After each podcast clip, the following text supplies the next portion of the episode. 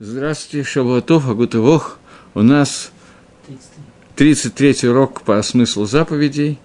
И э, поскольку мы более или менее разобрались с Йомтовыми, с Пейсахом, с Шавуотом, Йомтов и Холямоет, насколько я помню, мы разобрали в прошлый раз, то я решил сделать такой урок по смыслу заповеди Мизузы. Мизуза. Довольно известная заповедь, которая очень легко выполняется, которая состоит в том, что существует вот такая вот коробочка, ой, из которой у меня выпадают другие ненужные вещи, вот такая вот коробочка, которая прибивается на двери, на косяке двери. Дословное слово «мезуза» переводится как «косяк». На косяке двери есть заповедь, которую мы читаем два раза в день, читая Шма, заповедь истории. И сделайте мезузот на, дверей дома, на дверях дома вашего и на, ворошах, на воротах, э, и на воротах ваших. Заповедь Мезуза – это заповедь, которая говорит о том, что на любой двери, кроме двери туалета, кладовки, может быть, да, может быть, нет, мы говорим чуть-чуть позже, на любой двери, независимо от количества дверей дома, должен висеть свиток из Торы, с отрывками, с двумя отрывками из Торы, которые мы немножко обсудим позднее, который вешается на дверях или на воротах сада при входе в дом, и мингак, который все знают, что человек при входе в дом – касается правой рукой мезузы и целует ее, понятно, что это не является сутью заповеди мезузы, но тем не менее, э, такой мингак, такой обычай существует. Суть заповеди – это повесить вот этот вот отрывок Торы на дверях твоего дома и на воротах твоих.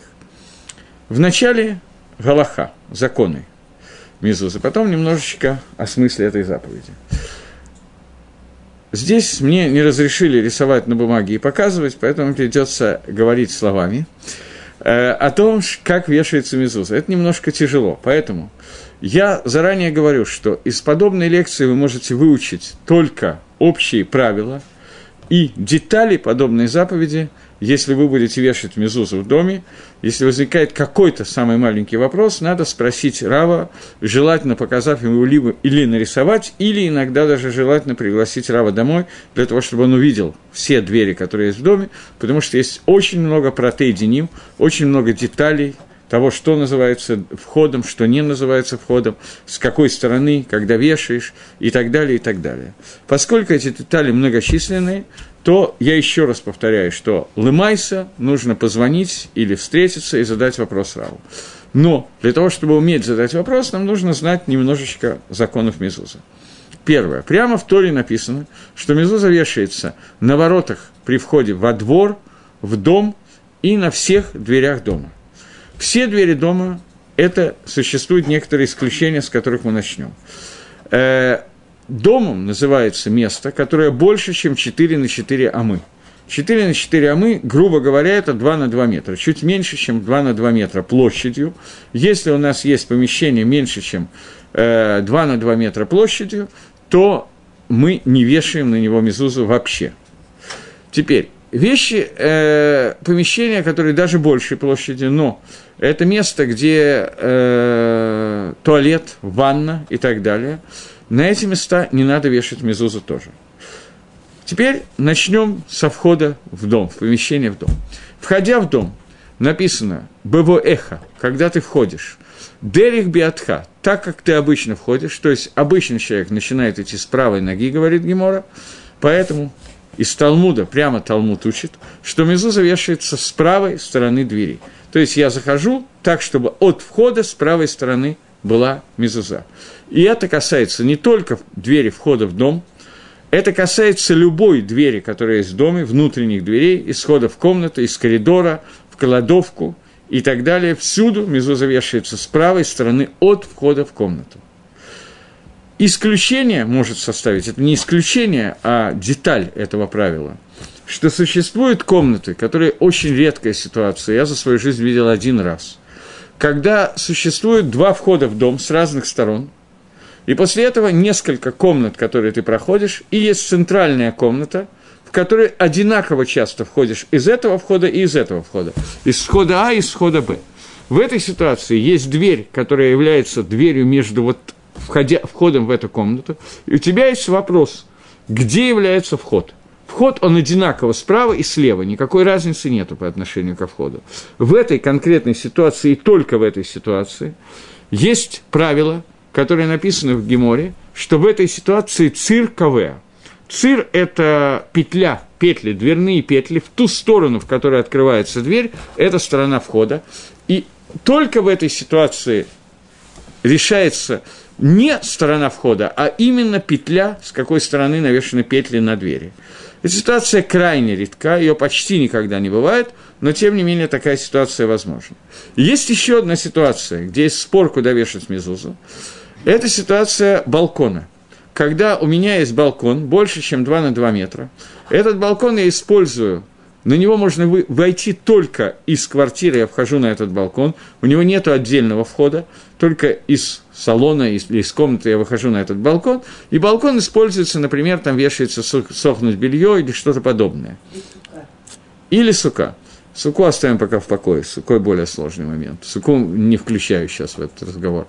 Именно используется не балкон для суки, а балкон, который используется для того, чтобы э, сушить белье, для того, чтобы дети там играли настольный теннис, футбол или так далее, неважно для чего. В этой ситуации есть вопрос, что является, я вхожу на балкон или я вхожу в дом с балкона? На эту тему есть спор, на эту тему есть махлокис. Я вхожу в дом с балкона, и надо от входа в дом вешать мезузу с правой стороны, или при входе на балкон с правой стороны вешать мезузу. И это большой спор охроним, который приводится в Питхейт Шува, если у балкона или у хацера, двора, который есть, есть какой-то шимуш. Поэтому здесь есть два мнения, надо спросить Рава, в каждой конкретной ситуации, как надо делать. То же самое не балкон, а служебный балкончик. Если там стоит стиральная машина, там лежат овощи, фрукты, я не знаю, холодильник и так далее.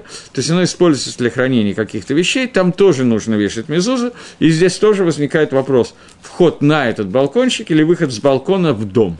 Это тот же самый вопрос. Кроме этого, есть вещи, которые мало освещены в прессе, э, такой современной русскоязычной прессе. Но мезуза вешается не только в доме, но вешается на сарай, где хранятся дрова, склад, где хранится одежда и тому подобные вещи, любые подсобные помещения, которые находятся отдельно, в них тоже должна, на них тоже на двери должна находиться мезуза. Это несколько слов о Галахе, куда и как вешать. Теперь, э, как вешать мезузу?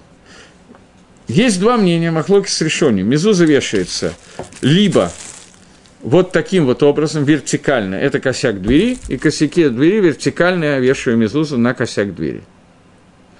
В третьей, в третьей от высоты, в верхней трети двери, от входа вешается мезуза вот таким вот образом, вертикально. Это первое мнение в Геморе, мнение Раши – Мнение Рабейну Тама, мнение Тосфос Халким, что мезуз вешается горизонтально, параллельно земле, вот таким вот образом на косяк двери. Рабейну Там приводит доказательства, которые у нас, в общем, сегодня как бы доказательства отсутствуют, но Рабейну Там его приводит. Он пишет, что мы же видим, что Арон Кодыш, где хранятся Сейфер Торы, Мезуз, э, Сейфер Торы лежит там, а не стоит. Сегодня почти во всех Сейфре, э, э, я думаю, что во всех – Арон Кодыша, которые есть сегодня, Сифрей Тара стоят, не лежат. Но доказательство Рабейну Тама, что в тот момент, когда Сейфер Тора кладется на стол для чтения, в этот момент человек может нормально сесть в синагоге, до этого он должен стоять, поэтому нормальное положение Сейфер Тора – это лежа для чтения, его кладут на стол для того, чтобы читать, и также нормальное положение Мезузы – это вот такое вот положение горизонтальное, а не вертикальное. Чтобы выйти по всем мнениям, шульхан, мингак, общий мингак, вешать мезузу под небольшим наклоном, почти вертикально, но под каким-то наклоном, чтобы опасаться и мнения Рабейна там и Раши, и так принято на косяк вешать мезузу под небольшим наклоном у ашкенадских евреев. Большая часть севарских евреев вешает вертикально, большая часть ашкенадских вешает вот таким вот образом, под углом, потому что мы опасаемся мнения Рабейна Тама, чтобы выйти по обоим мнениям это еще одна накуда Галахи, которая нас волнует. Теперь следующий вопрос. Кто должен выполнить миссу Мезуза? То есть, на ком лежит эта заповедь? Поясню вопрос. Э, есть мужчины и женщины. мы знаем, что существует определенное количество заповедей Торы, которые мужчины обязаны выполнять, а женщины не обязаны выполнять. Например, заповедь Тфилин, заповедь Цицит, заповедь Шафар, заповедь Лулав, заповедь Сука и многие другие заповеди, которые существуют в Торе, женщины не обязаны выполнять заповеди «делай». Заповеди «не делай» женщина обязана выполнять любую, так же, как мужчина, на самом деле тоже не любой. Есть заповеди, которые касаются только мужчин. Например, заповедь не брить э, бороду в тех местах, где нельзя сбривать ее. Женщина имеет полное право брить бороду, мужчина не имеет права брить бороду. Но существует, в общем, почти все заповеди «не делай». Женщины и мужчины имеют одинаковые обязанности этих мецвод, но по отношению к заповедям «делай» есть разные отношения Торы к женщинам и мужчинам. Поэтому я задаю вопрос. Женщина обязана выполнить заповедь Мезузу или женщина не обязана выполнить заповедь Мезузу? Ответ на этот вопрос, что эта заповедь обязательно так же для мужчин, как и женщин – по нескольким причинам. Во-первых, женщины освобождаются Торой только от некоторых мецвод делай, связанных со временем. Мезуза не имеет связи со временем. Мезуза может лежать, висеть и днем, и ночью, и вешать мезузу на ворота я могу и днем, и ночью. Теперь, это первое. Второе, почему? Потому что сказано, что про Мезузу сказано, у меня, я не взял Сидура, а Э, в тексте Шма, это сказано, сейчас, я так понимаю, мне подкинут сиду, что мне было проще.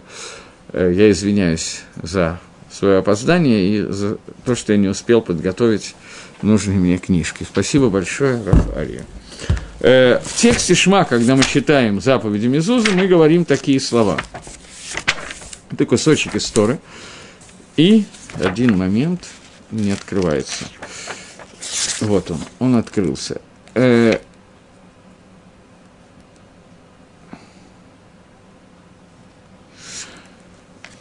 мы говорим, и учите эти слова, имеется в виду слова Торы, своих сыновей, говоря их, когда ты сидишь в твоем доме, когда ты идешь в дороге, когда ложишься и когда встаешь, и напишите их на мезузот твоего дома и на воротах твоих. То есть, митсва мезуза связана с митсвой лимут Тора, связана с заповедью изучения Тора. Про изучение Тора сказано, Ламан, Ербу и Мейхам на самом деле, не, не надо так сложно. И напишите их на мезузот твоего дома и на воротах твоих, продолжает Тора и говорит.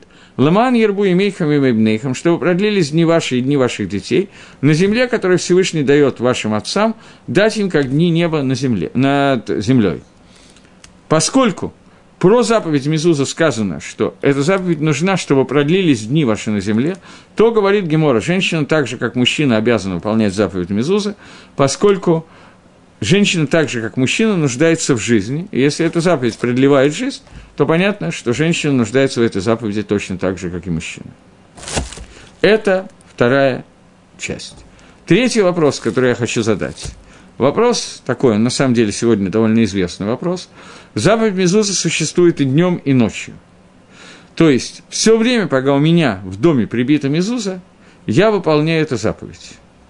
Вопрос, который я хочу задать – я выполняю эту заповедь только в тот момент, когда я сижу в доме, в котором прибита мезуза, или если я прибил мезузу у себя дома, а сам я в это время еду в автобусе или нахожусь в Бейтмитрше в каком-то другом месте совершенно, допустим, где нету мезузы, уехал в командировку за границу, то в этой ситуации я выполняю заповедь мезузы или нет? Вопрос понятный.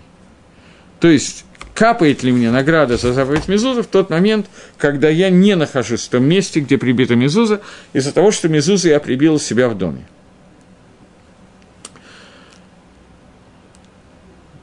Я вижу, что никто не хочет мне написать ответ на этот вопрос, так что мне придется самому разговаривать.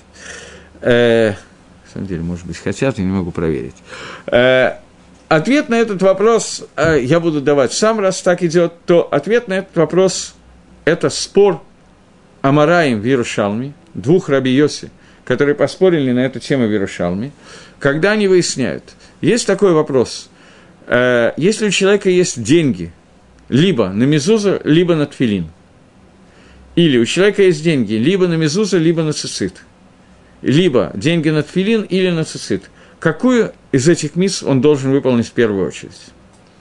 Та митсва, которая более продолжительного по времени – Поэтому один из Танаем Раби Йоси говорит о том, что поскольку Митсу Мезуза, она и днем, и ночью, поэтому она отодвигает миссу тфилин, которая только днем, поэтому я должен выполнять миссу э, мизузы. Другой говорит о том, что поскольку миссу мизузы я выполняю только когда я нахожусь дома, а не находясь дома я не выполняю, то поэтому миссу твилин более важная миссу. Э,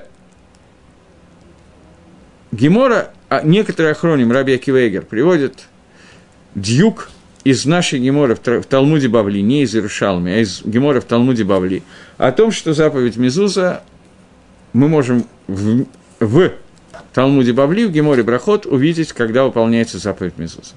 Гемора рассказывает про человека по имени царь Давид, Давид Амелах, который пошел в баню, в Мику, я знаю. И когда он заходил туда, то ему нужно было сделать несколько действий. Во-первых, нужно было снять твилин. В то время, да еще во время Шульканоруха, люди носили твилин целый день, не так, как сегодня мы надеваем на шахрис и тут же снимаем. Люди носили день от восхода до захода солнца. Мы сегодня этого не делаем, потому что мы боимся, что мы отвлечемся от выполнения заповеди Твилин и будем думать на посторонние темы, поэтому нам нельзя в Твилин думать на посторонние темы, поэтому мы надеваем Твилин только на небольшой срок, только на время шахриса. Но они носили твилин постоянно, в частности, Давид Амелов, он постоянно на нем были ручной и головной твилин – и вот, входя в баню, он должен был снять с себя тфилин. Он должен был снять с себя цицит. У него на руке, у царя есть заповедь, чтобы на руке был постоянно маленький свиток Торы, который болтался, приделанный к руке на браслетике, для того, чтобы царь в любой момент мог открыть Торы и читать ее постоянно, чтобы слова Торы были у него постоянно внутри него. И вот Давид Амелах должен был снять Сефер Тора, снять Тфилин, снять цицит и войти голый от мицвод в баню. И он испугался – Говорит Гемора, что когда он вспомнил о заповеди Бритмила, о заповеди обрезания, то он понял, что с ним всегда есть какая-то заповедь, и перестал бояться, и спокойно вошел в баню. Охроним, последние комментаторы Талмуда, Мида и Ким, делают дюк, что Давид Амелах, у него было, он царем был, работал на полставки. И когда он работал царем, у него было энное количество дворцов в разных городах. В Хевроне один, в Иерусалиме другой. И в каждом из этих дворцов было больше, чем одна комната. Скорее всего, он жил больше, чем в однокомнатной малогабаритной квартире.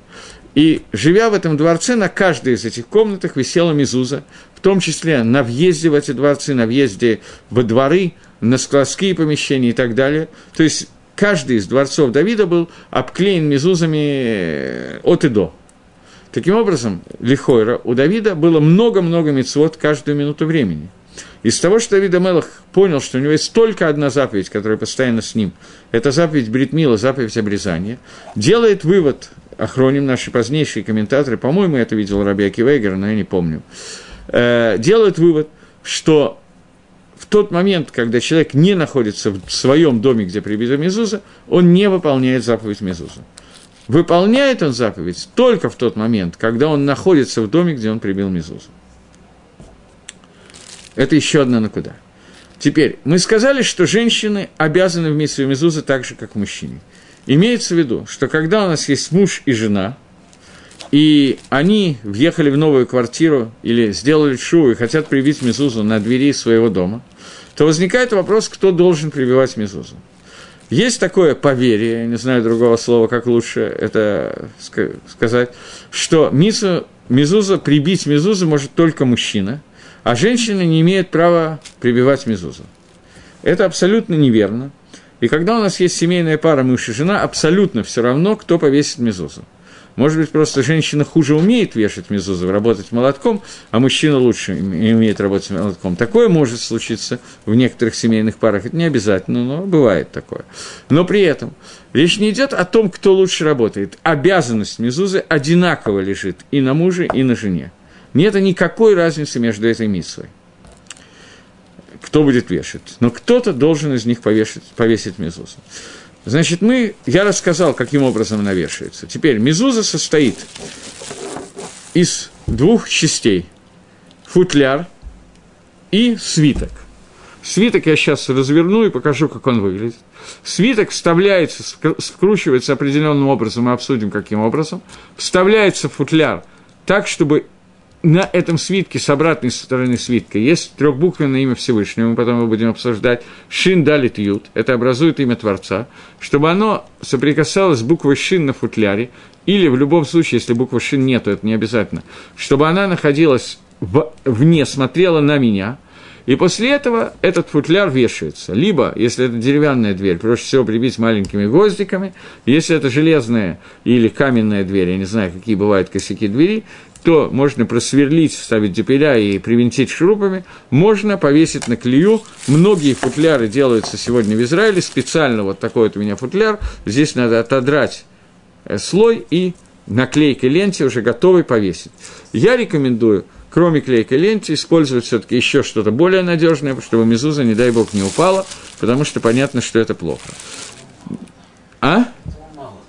Клей, клейкая лента. Бывает мало, бывает нет, очень зависит от климата. Там, где есть большая сырость, мало, меньшая сырость лучше. Но, во всяком случае, я рекомендую использовать какое-то дополнительное соединение типа гвоздей. Теперь, э, мезуза вешается с внешней стороны двери, так что при входе в домен с правой стороны косяка она была видна. Но Люди, которые живут за границей, не варятся срой, и вешают мезузы в место, где, мезузы в место, где есть много э, людей нееврейской национальности, и есть опасения того, что кто-то из них захочет разбить футляр, просто украсть, выбросить, просто нахулиганить и так далее, то можно повесить мезузу с внутренней стороны для того, чтобы она была сохранена в сохранности. Понятно. Мицва вешает мезузу на каждую дверь, в случае очень тяжелой необходимости, когда есть только одна мезуза, вешается на входную дверь квартиры, но желательно, чтобы в каждой комнате была мезуза, и свиток мезузы, мы сейчас о нем начнем говорить, надо проверять два раза в течение семи лет. Два раза в течение семи лет его надо проверять в частном владении. В общем владении один раз в 50 лет. Окей, теперь перейдем к свитку мезуза. Я его продемонстрирую хотя бы как-то, чтобы показать тем, кто меня видит, тем, кто не видит, будет, будут смотреть на слух. Мезуза, вот так вот, я вижу, что она совсем плохо видна, но что можно сделать? Окей. В ней находятся два отрывка Торы – которые мы прочитаем вкратце для того, чтобы обсудить. эти отрывки являются сутью Мезуза. Писать их должен Софер специальным шрифтом, который называется Ктав Ашурит, тем же шрифтом, что пишется Тфилин, и тем же шрифтом, что пишется Сейфер Тора. Мезуза делается на клафе, то есть специально изготовленный пергамент, который делается из шкуры животного путем определенных методов обработки, который делается лышем мизуза, для мизуза специально. Другой пергамент использовать нельзя, или пергамент, который делается для сейферторы, можно использовать для мизуза тоже. Но специально обработанный пергамент э, на фабриках, где делают это как бы, я не буду рассказывать способ обработки пергамента, довольно интересный и серьезный, состригают волосы, пишут с определенной стороны пергамента, с внутренней, с внешней, разные вещи с разной, филин с одной, мезуза с другой.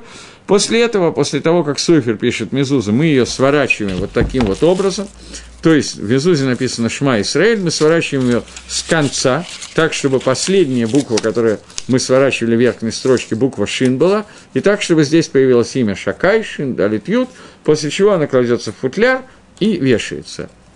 Техника безопасности. Для того, чтобы мезуза меньше портилась, а также потому, что в комнате может кто-то, например, маленький ребенок принести ночной горшок, или в комнате, где может быть супружеская близость. Для того, чтобы не осквернялась мезуза, ее заворачивают в полиэтилен, и только после этого кладут футляр, поэтому вот у меня есть мезуза, которая уже свернута и завернута в полиэтилен, после этого она кладется в футляр, и тогда она уже не оскверняется от нахождения в этом месте. Но изначальная ситуация мезуза – это вот такая вот где написано два свитка, которые мы сейчас немножечко разберем и разберем, что означает сама мезуза. Дери Хагав, если есть какие-то вопросы, я не знаю, то Рафари мне скажет, появятся они или нет, потому что сам я прочитать не могу. Окей, нету. У матросов нет вопросов. Будем разбирать. Начинается свиток Мезуза словами «Шма Исраэль, Хашем Элакейну, Хашем Эхад». Слушай, Всевышний, э, слушай Израиль, Всевышний наш Бог, Всевышний един. После этого идет следующий отрывок Торы, точно тот отрывок, который мы читаем во время чтения Шма, только без перерыва, который мы вкладываем в Шма, Борух Шемкот Малхутола Аламвейт, благословено славное царство Твое в веки веков, мы не пишем в Мезузе, потому что это не отрывок из письменной Торы, он приведен в Мидраше. После этого мы пишем первый отрывок. «И возлюби Всевышнего Бога твоего всем сердцем твоим, всей душой твоей, всем твоим достоянием». Будут эти слова, которые я заповедую тебе сегодня на твоем сердце, и заучи их сыновья, сыном твоим и говори их эти слова, когда сидишь дома, когда э, идешь в дороге, и когда ложишься, и когда встаешь, и напиши их знаком на твою руку, и будут не знамением на твоей руке, э, между глазами твоими, и напиши их на, на косяках дома твоего и на воротах твоих. Это первый отрывок шма, который мы пишем. Отрывок кавана которого, что мы принимаем на себя единство Всевышнего и заповедь соединения с Творцом – если передать этот отрывок в очень сокращенной форме, то он означает, что мы принимаем на себя Оль Малхут Шамай, мы принимаем на себя то, что Всевышний является нашим царем. Это первая часть Мезузы. Вторая часть Мезузы.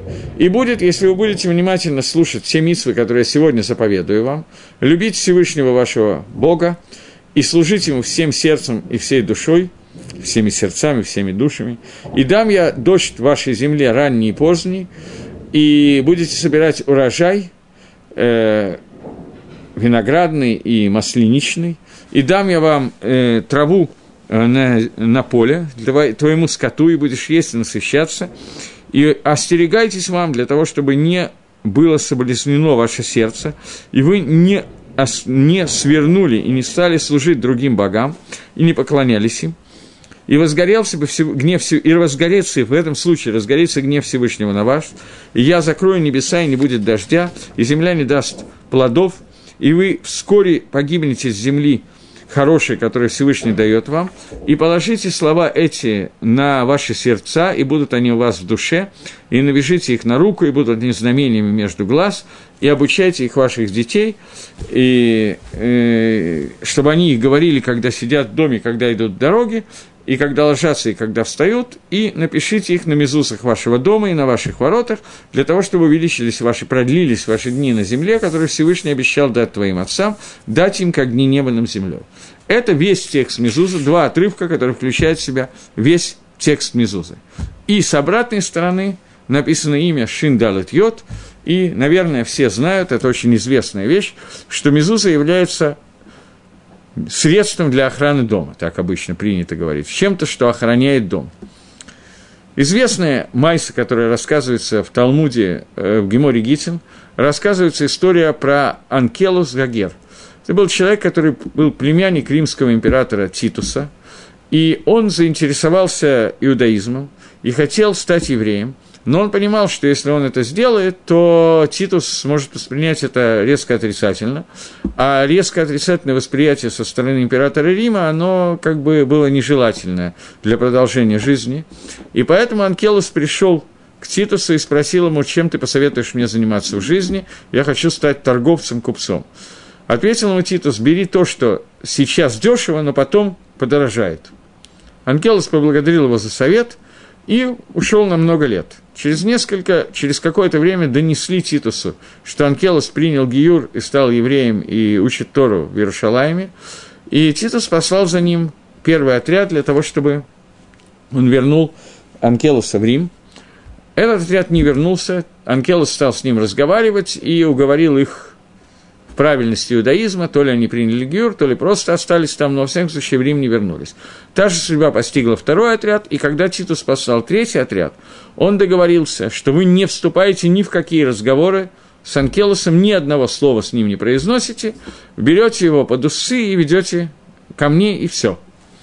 Приехали охранники, взяли Анкелоса и э, надели на него наручники, я не знаю, кандалы, как это назвать, и когда он выходил из дома, он поцеловал Мизузу двумя руками, спросил руководителя отряда, зачем ты это делаешь, ответил Анкелус, что существует, когда у вас есть царь, то вы должны охранять своего царя.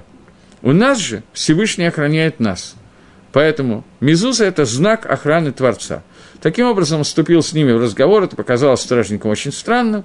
Анкелос, судя по всему, был незаурядной личностью. Короче говоря, третий отряд тоже не стал его арестовывать и остался в Иерусалиме. Тогда Анкелос пообещал, э, Титус пообещал Анкелосу, что он его не арестует, вызвал его к себе, провел с ним беседу и согласился дать Анкелосу возможность нормально существовать. И вот этот человек перевел на арамейский язык Тору, и это чтение Торы, которое мы делаем, мы читаем обычно каждую неделю, два раза читаем недельный отрывок и один раз перевод Анкелоса. И здесь Гемора говорит о том, что Мезуза выполняет функции охраны жилища, охраны дома.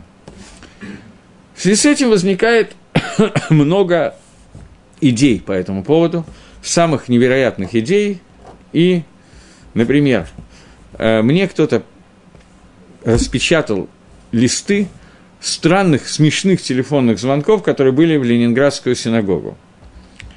Э, звонит какой-то человек и говорит, что я, говорит, э, Василий Игнатьев э, из охранного агентства, я хочу к вам наняться Мизузой. То есть люди стали воспринимать Мизузу как только средство охраны, и какой-то нееврей, который прочитал, что Мизуза охраняет дом, хотел, чтобы его взяли на работу Мизузы, спросил, какая зарплата. Прибить его к косяку двери, и сколько ему за это будут платить, это уже я добавляю. И подобные вещи. Однажды я не буду говорить на всякий случай имя, потому что я не знаю, хочет человек, чтобы имя было названо или нет. Я два раза в год летаю на семинары, там есть один человек, который обычно дарит на семинаре у Равцукера, в зависимости от количества и необходимости, несколько мезузот, 20-30 мезузот бывает дарит, покупает эти мезузы и дарит. Он когда-то был софером. И он мне сказал, только, пожалуйста, Элезер, объясняйте, как устроена мезуза и что это такое. Потому что однажды у меня была ситуация, что я работал с Сойфером, и мне принесла бабулька какая-то мезузу, я открыл футляр, смотрю, там ничего нету. Я спрашиваю, а вот клав, то, что внутри находилось, она говорит, а инструкция, говорит, инструкция я выбросила. То есть Мезуза – основная часть мезуза. Это не футляр, а вот этот вот свиток, который мы только что читали. И этот свиток действительно имеет какое-то отношение к охране э, домов Израиля, но это не основная функция Мезуза. Я хочу сказать, что существует Мордыхай, который пишет, Мордыхай – это один из последних решений у комментаторов Талмуда, который пишет, что, безусловно, Мезуза выполняет функцию охраны еврейского дома. Но человек, который прибивает Мезузы, имея только одну кавану, я прибиваю, чтобы охранять мой дом – он не выполнил миссу Мизузу. Ему надо снять Мизузу и заново ее прибить с брахой. Потому что то, что он сделал, это не заповедь Мизузы. Основная кавана заповеди Мизузы – это то, что я выполняю заповедь Всевышнего, который заповедовал, что Мизуза должна находиться на каждой двери дома. То, что Мизуза одновременно обладает побочным действием, она охраняет дом, дома Израиля, это верно. Но это не то, для чего она прибивается – прибиваем и мезузу, чтобы выполнить заповедь Всевышнего. И это очень важный иньян. Начнем теперь обсуждать Мезузу с вот этой вот имени, которое написано с обратной стороны Мезузы. Вот я открыл, и вы увидите, что здесь, мне никак не показать, вот здесь написано имя. Шин Далет Ют.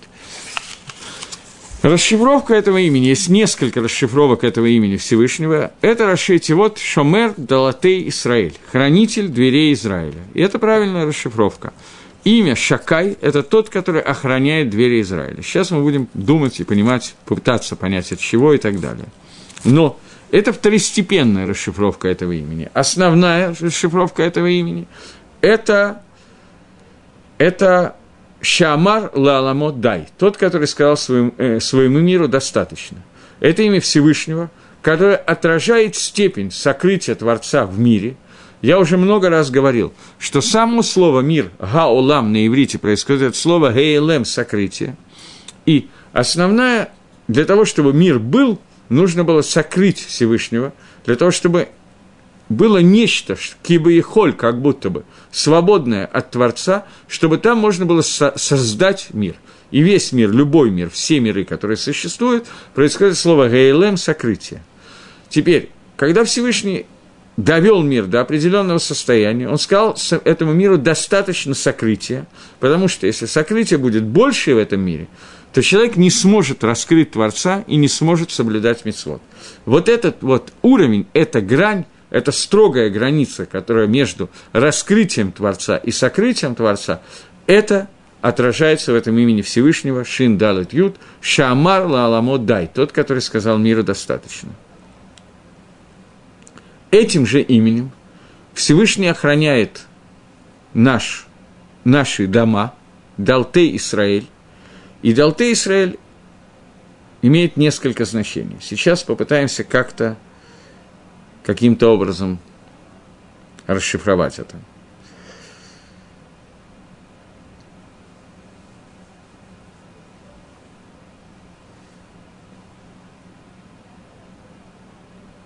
То я просто думал, надо ли об этом говорить, и решил, что, наверное, буду говорить.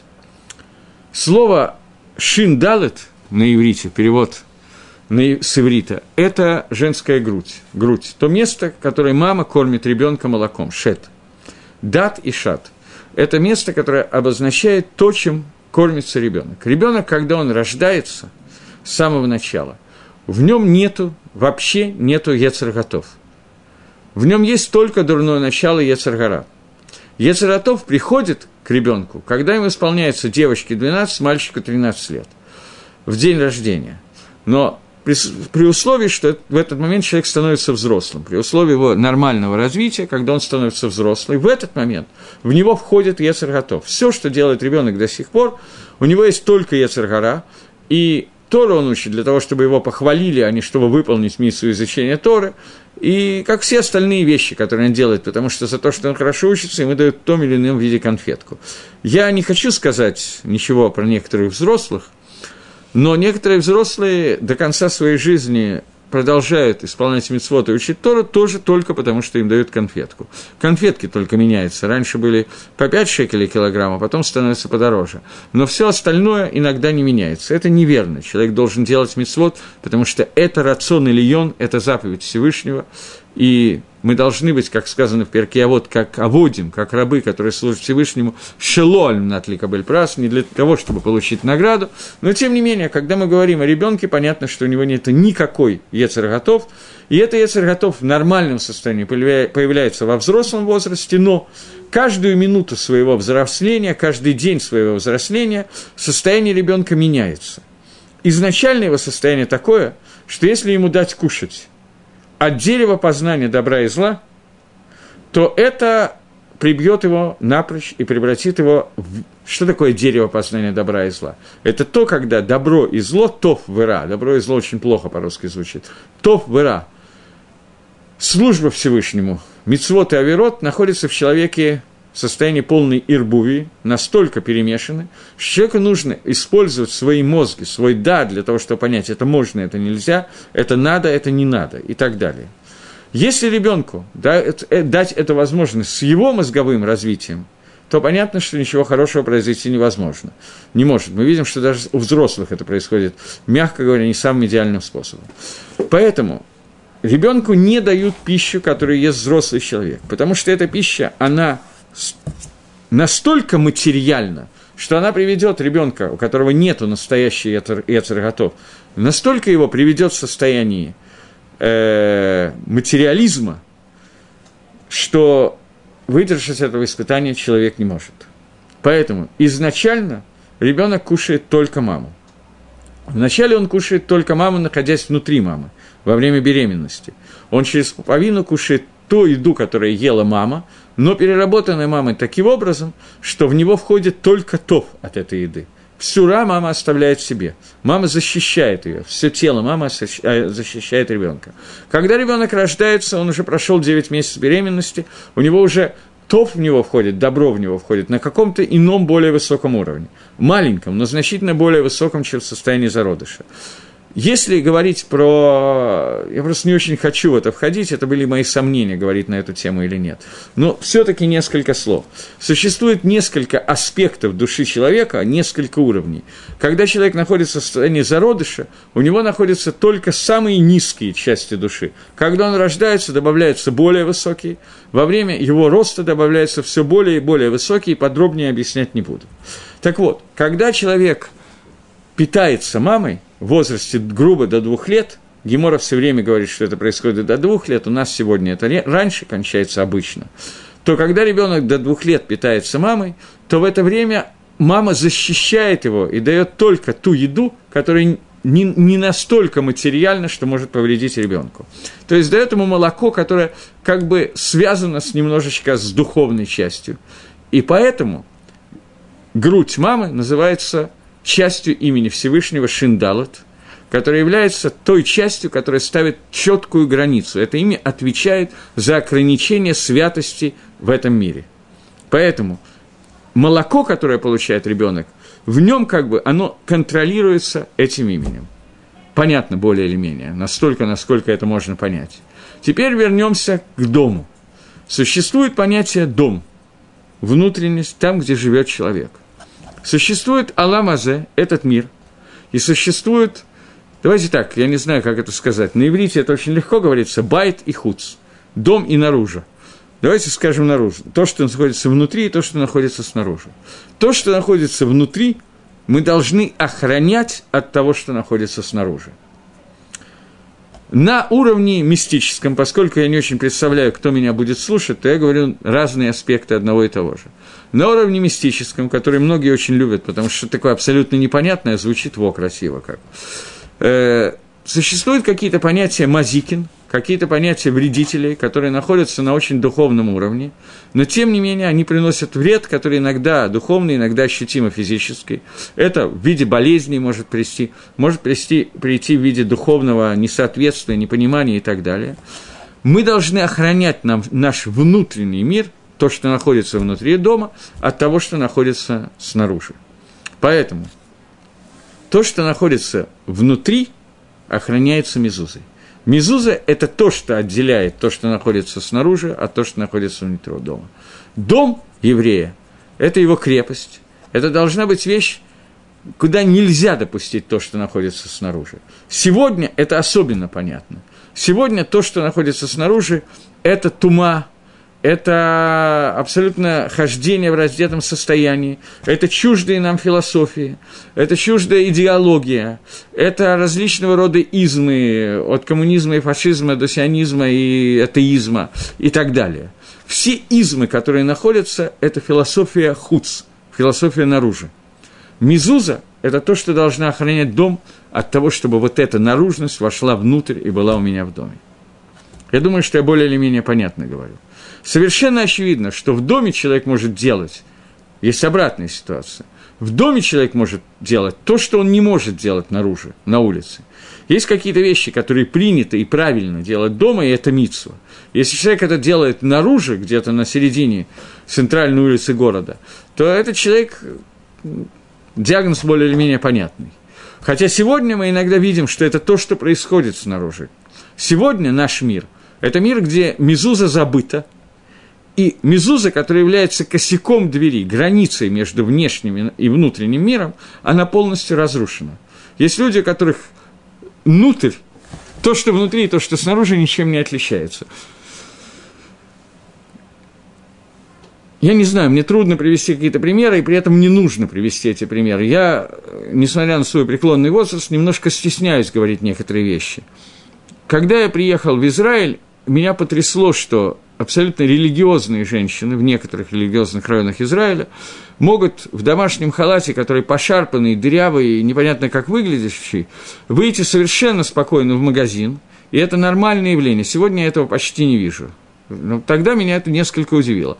Равно как и э, мужчины, которые могут выйти в таком виде э, на улицу, как бы, что вот э, вспоминается анекдот по поводу того, как Рабинович сидит в Кнессете, развалившись в ранном свитере, потертых дырявых шортах и так далее, и ему кто-то говорит, Рабинович, здесь все таки Кнессет, а он отвечает, у меня разрешение от английской королевы.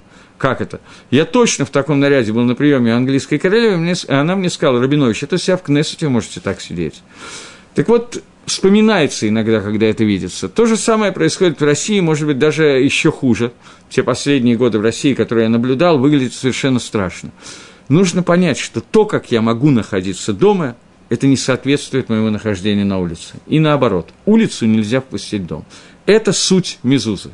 То есть та Яцергара, которая находится на улице, а сегодня она находится на улице с каждым днем все больше и больше, и это будет только увеличиваться, уменьшаться это не может, потому что написано в Геморе Сота в конце трактата Сота, что пришествии времен Хуцпа и Саге, Хуцпа увеличится, будет все больше и больше наглости, все больше и больше отсутствия буша, буши стыда. Это дор, который называется дор, в котором нету буши, нету стыда.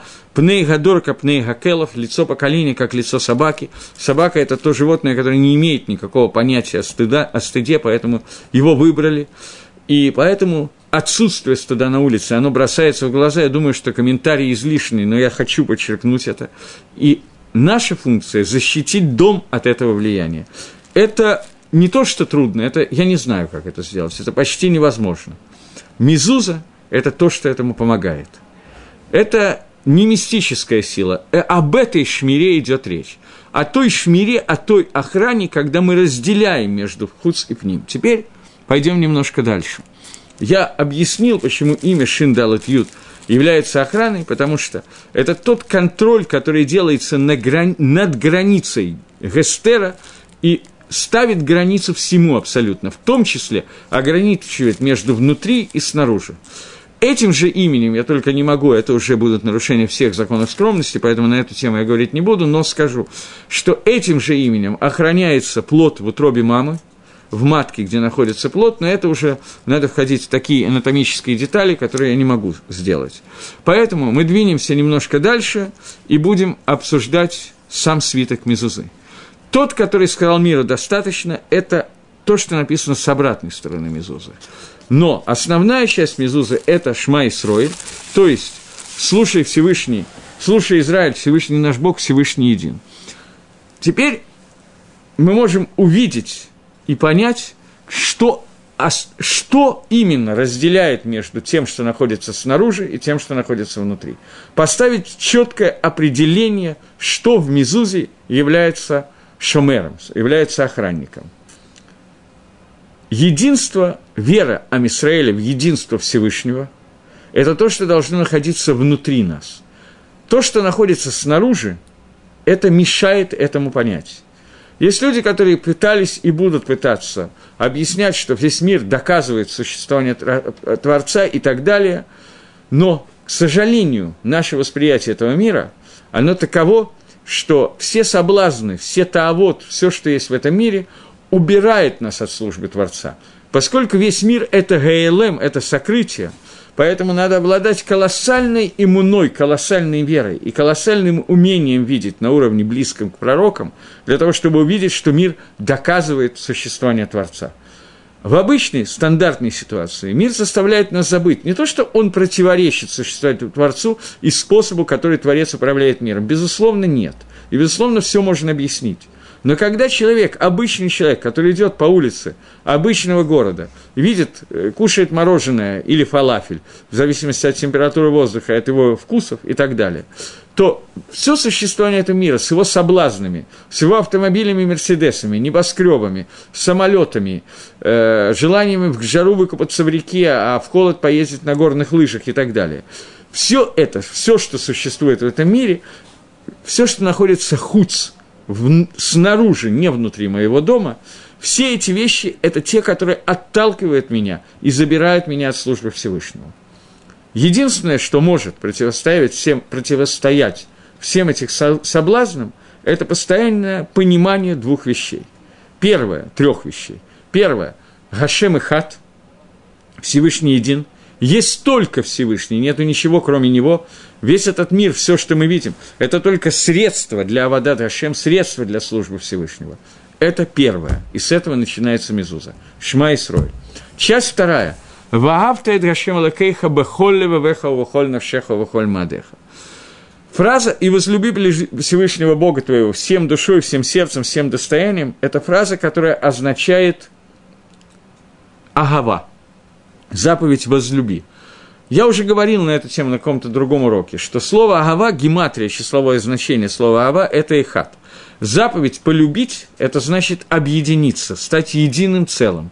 Настоящая любовь – это в тот момент, когда нету границы, границы смыты, их не существует между мужем и женой, между Амисраэлем и Всевышний, когда он объединяется. Поэтому Бейт Мигдаш называется местом, где Минашким Шамаем Варец, место, где целуются небеса и земля дословно, объединяется, становится настолько единым целым духовный и материальный мир, что мы не можем провести четкую границу, где кончается материальный мир и начинается духовный мир. Я думаю, что это известный пример, который я привожу каждый раз для этого, но это не, не мой пример, это пример в Мишне трактате Йома, который говорит, что в Кодыше Гдашим были даны размеры всего, что там находится. Святая святых, ширина святой святых – 10 амот, внутри, 20 амот, внутри него находится Арон Кодыш, который 2,5 на 2,5 амы. От края Кодыша Игдашим до Арон Кодыша 10 амот, от другого края до Арон Кодыша еще 10 амот. Того получается 10 и 10 плюс 2,5, 12,5, всего 22,5, э, всего 20 амот. Таким образом, Арон Кодыш, мы его можем измерить рулеткой. Мы видим, вот он, он занимает место. При этом, когда мы его ставим в Кодыш Игдашим, он не тафес маком, он не занимает место. Гемора говорит, что это одно из чудес, которое было в храме, но это учит нас чему-то. Это учит, что это место. Эйх, Яков Авину сказал, «Эйха нарага маком они ванахилу эдати эйн закиилу бейталаким». Как страшно это место, я не знал. Нора на иврите и Арон, нора, прочитанное слева, на, э, слева направо, это то же самое слово, что нор, нора и Арон – это одно и то же слово. Не только одни буквы, просто прочитанное слева направо, слово нора – это Арон. Арон Кодыш – это место, которое Яков назвал Нора. Это место, которое ужасно, настолько страшно ощутить это место, где соединяется духовный и материальный мир, где то, что не имеет размеров, соединяется с тем, что имеет размеры, и соединяется настолько, что, с одной стороны, мы видим эти размеры, с другой стороны, видим, что оно не занимает места. Это соединение духовной и материальной части этого мира – и это тоже происходит от имени Шиндалит Ют, поскольку это границы, материальные границы, установлены именно этим именем Всевышнего. Так вот, когда мы говорим «Ваагавта Эдгашем Лакейха», мы говорим, что внутри этих границ материального мира мы должны объединиться с Творцом настолько, что мы с Ним становимся единое целое. Понятно, что это возможно до определенных пределах, но это объединение со Всевышним, это и есть заповедь Всевышнего – возлюбить Всевышнего всем твоей, всей твоей душой, всем своим достоянием, всем, что у тебя есть. И это вторая часть Шма.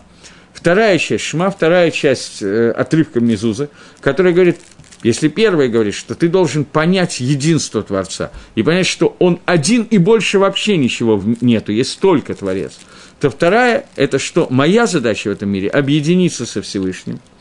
И есть третья часть. И будет, если вы будете внимательно слушать заповеди Всевышнего и выполнять им, то у вас будет дождь, у вас будет благосостояние, у вас будет нормальное материальное положение. Я, когда комментировал Шма, говорил, что это место очень трудное, потому что наши мудрецы говорят, что схар митсу абагаял малейку, нету награды за заповедь в этом мире. Все награды за заповеди, они находятся в мире грядущем – в этом мире нам только дают те условия, которые нам наиболее благоприятны для исполнения заповедей, для исполнения мецвод. И вот когда я принимаю на себя не только полюбить Всевышний, объединиться с Ним, но принимаю на себя не только Ол Малхут Шамаем, иго небесного рабства, но принимаю на себя то, что сказано во втором отрывке Шма, а именно, я принимаю на себя Оль Мицвод, иго Мицвод. То есть теперь Мицвод для меня состоят, становится смыслом жизни, и посредством этих мецвод я формирую свою жизнь. То есть в зависимости от этого исполнения мецвод у меня в мире будет то-то, то-то и то-то. Все материальное и духовное благосостояние зависит исключительно от соединения с Творцом через каждую из этих заповедей. Вот эти три кусочка, единство Всевышнего, он один и един, любовь объединения со Всевышним, и мецвод, который является, составляют суть жизни еврея – это то, что охраняет двери Израиля. Это Шомер Далте Израиль. Не то, что это какая-то мистическая субстанция, которую я повесил, теперь я ничего не делаю, маюсь дурью, нахожусь в бане, грубо говоря.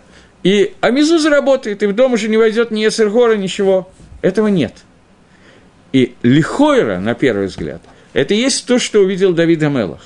когда он заходил в баню и видел, что с ним есть только одна заповедь – бритмила. В тот момент, когда Мезуза висит на двери, но я не нахожусь в доме, то есть я не выполняю в доме этих функций, вааавта и дашем, я им шамуа тишмуа. Я не становлюсь частью Торы, частью Мезузы, не объединяюсь с тем, что написано в Мезузе, то в этот момент Мезуза не работает не только как Шамер Далта Исраэль. Я не выполняю миссу Мезузы. Это настолько серьезная клаль, что мы не паским на Галоха, то, что я сейчас хочу сказать. Нужно сразу понять, Лагалоха это не так. Но, тем не менее, Стайплер, Мистапек, Кайлат Яков, Мистапек. Если человек не въехал в дом, не был дома, но он купил новую квартиру и собирается через месяц-два переехать, Эбейнатайм, он еще живет в старой квартире, но уже повесил Мизузу в новую квартиру то когда он въезжает в квартиру, получается ситуация. До сих пор он не был хаяв Мизуза, теперь он стал хаяв Мизуза, и Мизуза он повесил, когда он не был хаяв, потому что он там не жил.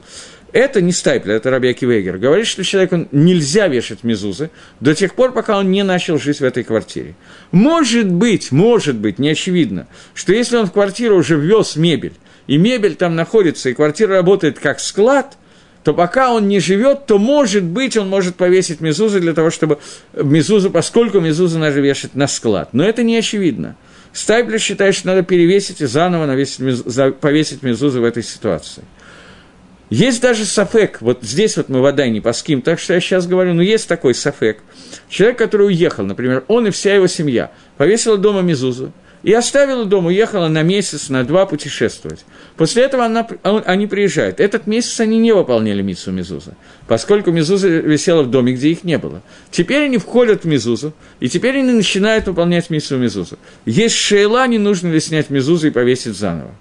Поскольку Мезуза висела там, где она не должна была висеть. Теперь,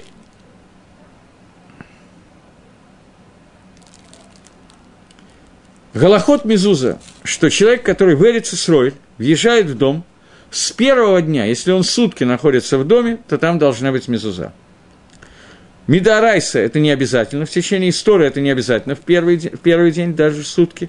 Но Мидарабонан, Рабонан Газру, что один день нельзя жить в Эрицесройль без Мезуза.